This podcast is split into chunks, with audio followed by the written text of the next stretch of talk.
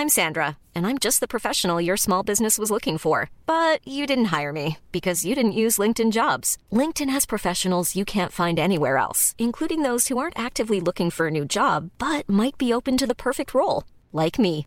In a given month, over 70% of LinkedIn users don't visit other leading job sites. So if you're not looking on LinkedIn, you'll miss out on great candidates like Sandra. Start hiring professionals like a professional. Post your free job on linkedin.com/people today.